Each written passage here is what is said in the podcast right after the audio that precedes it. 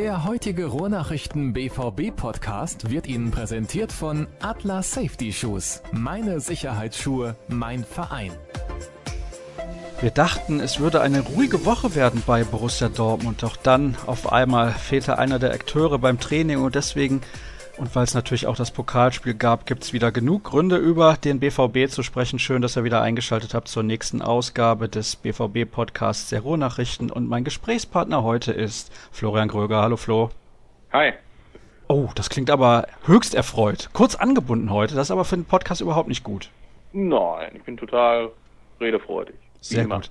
Dann freuen wir uns auf eine schöne Sendung und es gibt ja, wie gesagt, auch einiges zu besprechen. Fangen wir mal mit dem Sportlichen an. Nee, fangen wir mal mit der Themenübersicht an. Das ist doch viel, viel besser. Wir sprechen natürlich über den Pokalsieg gestern in der ersten Runde und wir sprechen natürlich über Osman Dembele. Da kommen wir nicht drum rum. Wir haben einige Hörerfragen und wir blicken noch ein wenig voraus auf das, was nächste Woche ansteht, denn da ist unsere große Saisonvorschau-Sendung geplant, haben wir letztes Jahr schon gemacht und da werden wir dann noch mal ein bisschen drauf hinweisen gegen Ende der Sendung. Ich habe gerade gesagt, wir beginnen mit dem Sieg im DFB-Pokal beim FC Rieserlingen-Ahlen hat gespielt im Stadion des SC Freiburg, weil das eigene Stadion zu klein ist. Ich weiß gar nicht, ob die ein richtiges Stadion überhaupt haben, habe ich mich gar nicht mit auseinandergesetzt. 4 zu 0 hat Borussia Dortmund gewonnen. Das erste Tor hat Marc Bartra erzielt und die drei weiteren Treffer, darunter ein Elfmeter Pierre-Emerick Aubameyang. Souverän, kann man so zusammenfassen, denke ich. Ja, auf jeden Fall. War auch ein Spiel, was jetzt rein sportlich sehr wenige Erkenntnisse gebracht hat, weil so ein typisches Pokalspiel der ersten Runde jetzt nicht den Gegner an der Wand gespielt. Ein paar Fehler hatten wir auch in der Defensive wie gehabt, aber unterm Strich absolut souverän und äh, klar kannst du so ein Spiel auch, wenn es läuft, dann irgendwie 8, 9, 10, 12-0 gewinnen. Aber ich denke, so ein 4-0 ist zum Saisonauftakt völlig in Ordnung. Und jetzt wartet man natürlich auf den richtigen Start am nächsten Samstag in Wolfsburg. Darüber sprechen wir dann eben in unserer großen Saison-Vorschau-Sendung. Niklas Beste hat sein Debüt gegeben in der Profimannschaft auf der Linksverteidigerposition. Wie hat er dir gefallen? Hat eigentlich einen ganz ordentlichen Eindruck gemacht. Ja, würde ich auch sagen. Also klar, gegen so einen Gegner kann man das, glaube ich, mal riskieren, so einen Spieler reinzuwerfen, der jetzt noch nicht so viel, äh, oder wo die Abstimmung noch nicht so gut ist mit den Mitspielern. Aber Peter Bosch hatte das ja Donnerstag äh, schon angekündigt auf der PK, dass er auf jeden Fall mitfährt. Und da Sagadu jetzt zumindest gegen Bayern nicht so sonderlich überzeugt hat, klar war es da auch schwierig bei den Gegenspielern, die man hat auf der Seite, dass er da dann auch mal von Anfang an spielen könnte und ja, so ist es gekommen und ja, war absolut solide, ein Tor sogar vorbereitet und ja, natürlich auch ein paar, paar Sachen, an denen man noch feilen kann, ein paar Abspielfehler. Vom Timing her hat es noch nicht manchmal so geklappt, aber ich denke, darauf kann er aufbauen und ich habe auch mit Dirk mal darüber gesprochen. Er meinte auch, dass, dass er jetzt, glaube ich, nicht so sang- und klanglos, wenn äh, Schmelzer und dann irgendwann Guerrero auch wieder fit sind, dass er jetzt wieder in der U19 verschwindet, sondern dass er, denke ich mal, sich auch in den nächsten Wochen auf jeden Fall noch im Training und dann vielleicht auch im Spiel beweisen kann. Und je nachdem, ob Marcel Schmelzer dann bis nächste Woche wieder fit ist, wovon man eigentlich ausgehen kann, aber nichtsdestotrotz hat man dann zumindest eine weitere Alternative in der Hinterhand ist ja auch ein bisschen gefährlich, Schmelzer direkt so ins kalte Wasser zu werfen, ohne jegliche Spielpraxis, ohne Rhythmus und deswegen vielleicht Beste eine ganz gute Alternative. Du hast gerade schon gesagt, Sagadu, da war das Problem, dass der gegen die Bayern nicht die allerbeste Vorstellung abgeliefert hat, ist aber auch nicht seine Position, das dürfen wir nicht vergessen. Er ist eigentlich Innenverteidiger und ich glaube, dafür bringt er auch sehr, sehr gute Voraussetzungen mit. In der Startelf standen Maximilian Philipp, an alter Wirkungsstätte, nicht gegen den Ex-Club, aber im Freiburger Stadion. Und etwas überraschend, André Schürle hatte ich jetzt so gar nicht mit gerechnet. Ja, also in Anbetracht dessen, welche Außenspieler dann noch zur Verfügung standen, dann irgendwie doch. Da ja Christian Pulisic auch nicht mitgeflogen ist am Donnerstag. Der hat leichte muskuläre Probleme, hat die letzten Tage individuell trainiert, heute zumindest auch wieder den Ball dabei gehabt. Also das sollte auch bis nächste Woche reichen. Und naja, was wir so gehört haben von offizieller und inoffizieller Seite ist, dass die Spieler, die jetzt angeschlagen waren, auch äh, im Notfall oder wenn es jetzt Bundesliga gewesen wäre, wahrscheinlich hätten spielen können. Also man fokussiert sich schon auf das erste Spiel dann gegen Wolfsburg. Um auf deine Frage zurückzukommen, die war nochmal. Jetzt habe ich mich so verplappert. Ja, es ging darum, äh, dass André Schöler halt relativ spontan da in der Startelf stand. Und im Prinzip hat das ja auch mehrere Gründe gehabt, hast du gerade schon genannt. Pulisic war nicht mit dabei, Dembele, man weiß es nicht, was mit dem jungen Kerl los ist, da werden wir gleich noch drüber sprechen. Und in dem Zusammenhang bin ich ja froh, dass Pierre-Emerick Aubameyang nicht so ein bockiger Typ ist. Der wollte eigentlich auch weg, aber drei Treffer gestern hat direkt wieder gezeigt, dass er schon Lust hat, Fußball zu spielen, auch für Borussia Dortmund. Ja, also ich denke mal, dass, dass das Thema jetzt durch ist. Es gab ja letzte Woche auch ein Interview der Welt mit ihm, wo er ja auch äh, klar gesagt hat, dass das also absolut kein Problem ist. Wir sind ja heute Vormittag oder gestern Nacht gab es ja irgendein so Instagram-Live-Video von ihm, wo er spricht ja dann immer auf Französisch und Italienisch, das ist jetzt nicht so meine Stärke, wo dann schon wieder irgendwas reininterpretiert wurde mit, er würde zum Mailand wollen und das ploppte dann heute zumindest auf den etwas weniger seriösen Seiten dann wieder auf. Aber ich glaube, das Thema ist jetzt durch und ja, also da sehe ich kein Problem. Der wird äh, auch in der neuen Saison im Normalfall, wenn er sich nicht verletzt, seine 20, 25, 30 Tore schießen. Ich denke, darauf kann man sich verlassen. Und ja, André Schöle hat ja im äh, Trainingslager auch dann äh, nach, glaube ich, dem ersten Testspiel dann auch von da abgefehlt für zwei oder zweieinhalb Wochen. Also der fehlte ihm auch ein bisschen der Rhythmus. War natürlich gestern auch ein sehr unauffälliges Spiel von ihm, muss man sagen. Also ich glaube, da ist der Anspruch dann auch deutlich, äh, deutlich höher, als das gestern war. Aber ich denke mal, wenn er jetzt wieder regelmäßig trainiert, sollte da auch noch eine deutliche Leistungsexplosion folgen. Er war ja nicht der allergünstigste Transfer, also von ihm muss ein bisschen mehr kommen in dieser Spielzeit, das ist ganz klar und mal sehen, was mit Dembele passiert und dementsprechend gibt es vielleicht dann auch mehr Spielzeit für André Schürle, Marco Reus ja, der auch die gleiche Position bekleidet, ist ja noch verletzt und wird leider, leider wahrscheinlich erst in der Rückrunde wieder zur Mannschaft stoßen. Gibt es noch irgendwas zu sagen zum DFB-Pokalspiel? Ja, du hattest Maximilian Philipp angesprochen. Tue ich mich noch so ein bisschen schwer, den äh, irgendwie einzuordnen. Testspiele waren recht unauffällig von ihm. Hat gestern den Elber rausgeholt vom 2-0.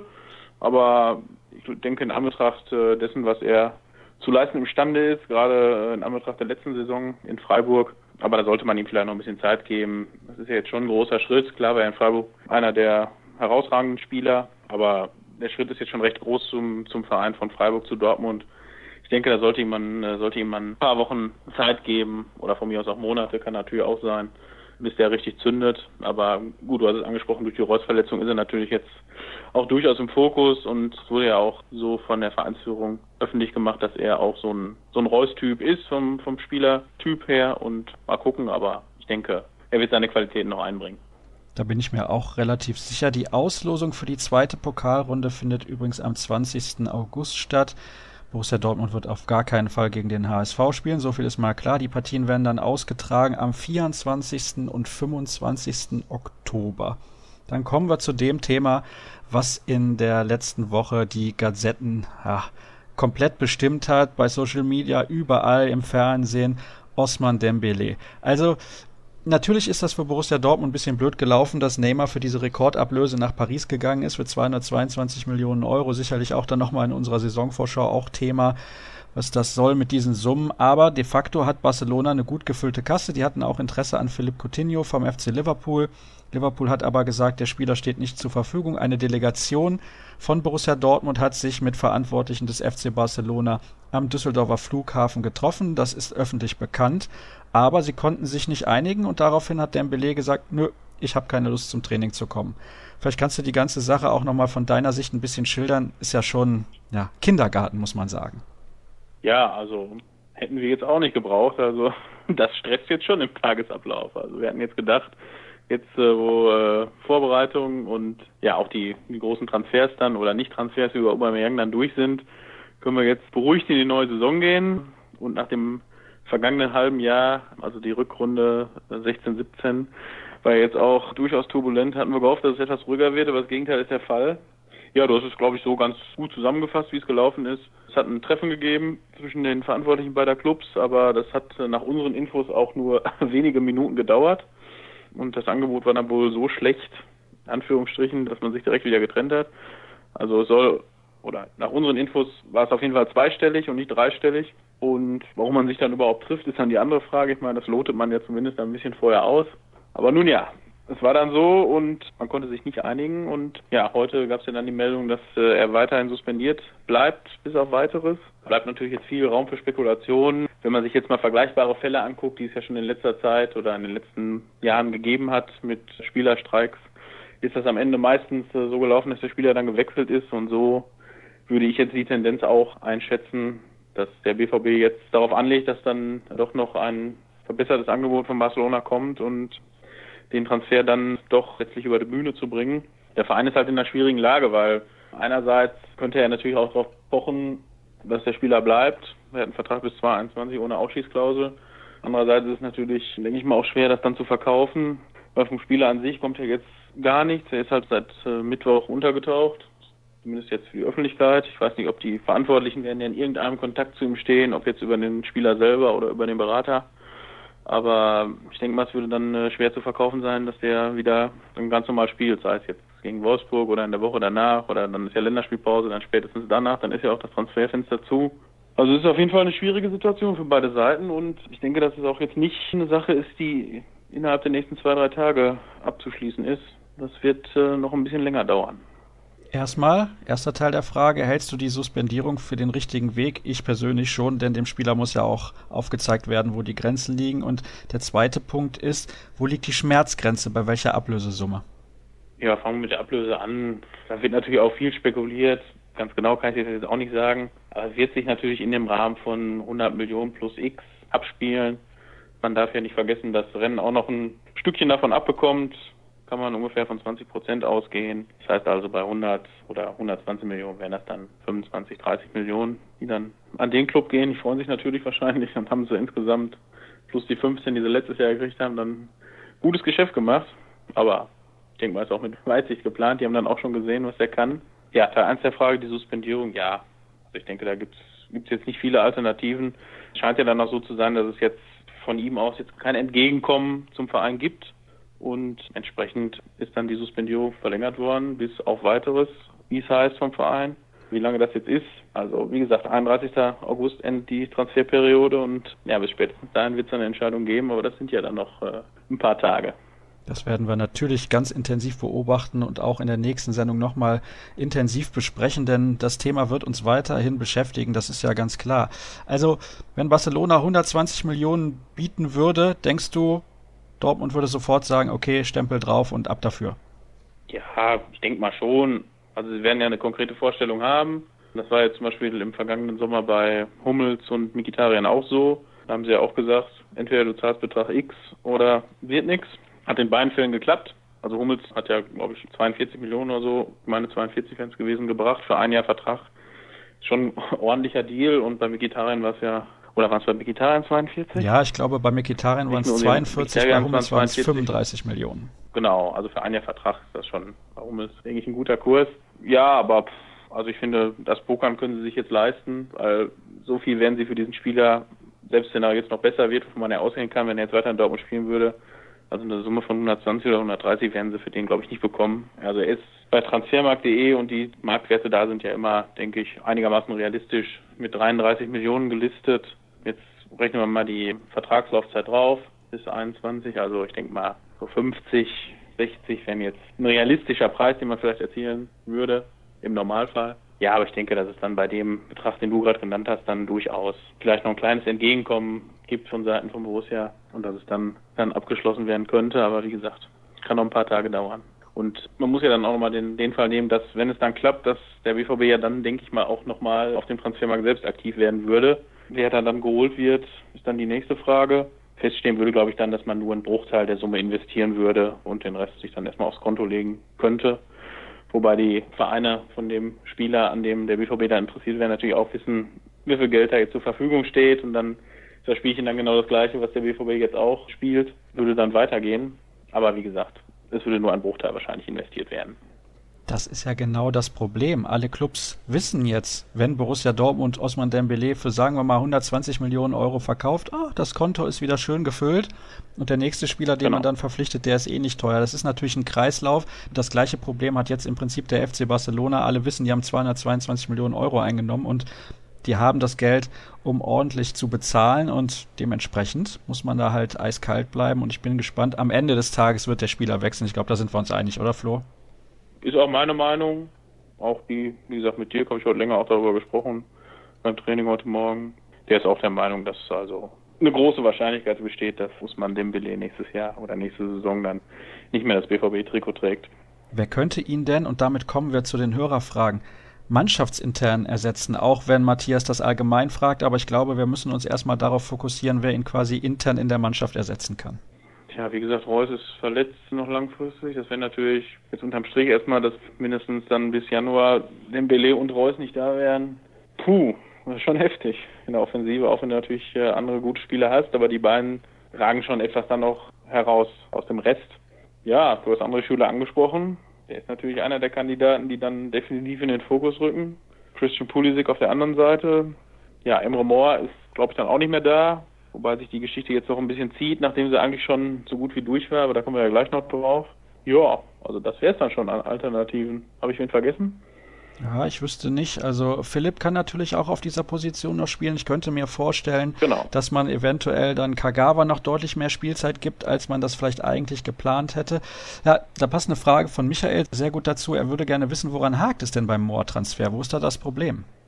Ja, also ich glaube, die Parteien sind sich soweit einig. Ich glaube, da war zuletzt so ein ähnliches Modell wie bei Mikkel Merino im Gespräch, also eine zweijährige Leihe oder erstmal allgemein Leihgeschäft und dann eine Kaufpflicht ab einer bestimmten Anzahl absolvierter Spiele, die ja bei Merino nicht so hoch sein soll oder nicht hoch ist. Und das könnte bei Moore dann genauso laufen. Ja, es geht da wohl noch um ein bisschen, äh, bisschen Geld, was die Beraterseite angeht. Die schachern da noch ein bisschen und wollen natürlich möglichst viel mitverdienen. Also kann auch noch ein paar Tage dauern. Und aber da wissen ja auch alle Parteien, dass sie noch ein bisschen Zeit haben. Also zumindest das Auto von Emre Moore wurde heute am Trainingsgelände gesichtet. Er war dann auf jeden Fall nochmal da, hat aber nicht, zumindest nicht auf dem Rasen trainiert. Ob er innen drin trainiert hat, weiß ich nicht. Aber er war nochmal da. Aber ich glaube, man kann weiterhin davon ausgehen, dass äh, auch äh, Emre Moore dann in der kommenden Saison woanders spielt. Also fällt der schon mal raus aus dem Kandidatenkreis. Da gab es halt noch andere, die gefragt haben, wie sieht's da aus? Ich denke, da sind wir jetzt auch ausführlich drauf eingegangen und können vielleicht dann in der nächsten Sendung etwas mehr auch dazu sagen. Ist eine ganz interessante Frage, die kommt von Tim. Woher bekommen Journalisten die oft zutreffenden Infos bezüglich der Transfers eigentlich?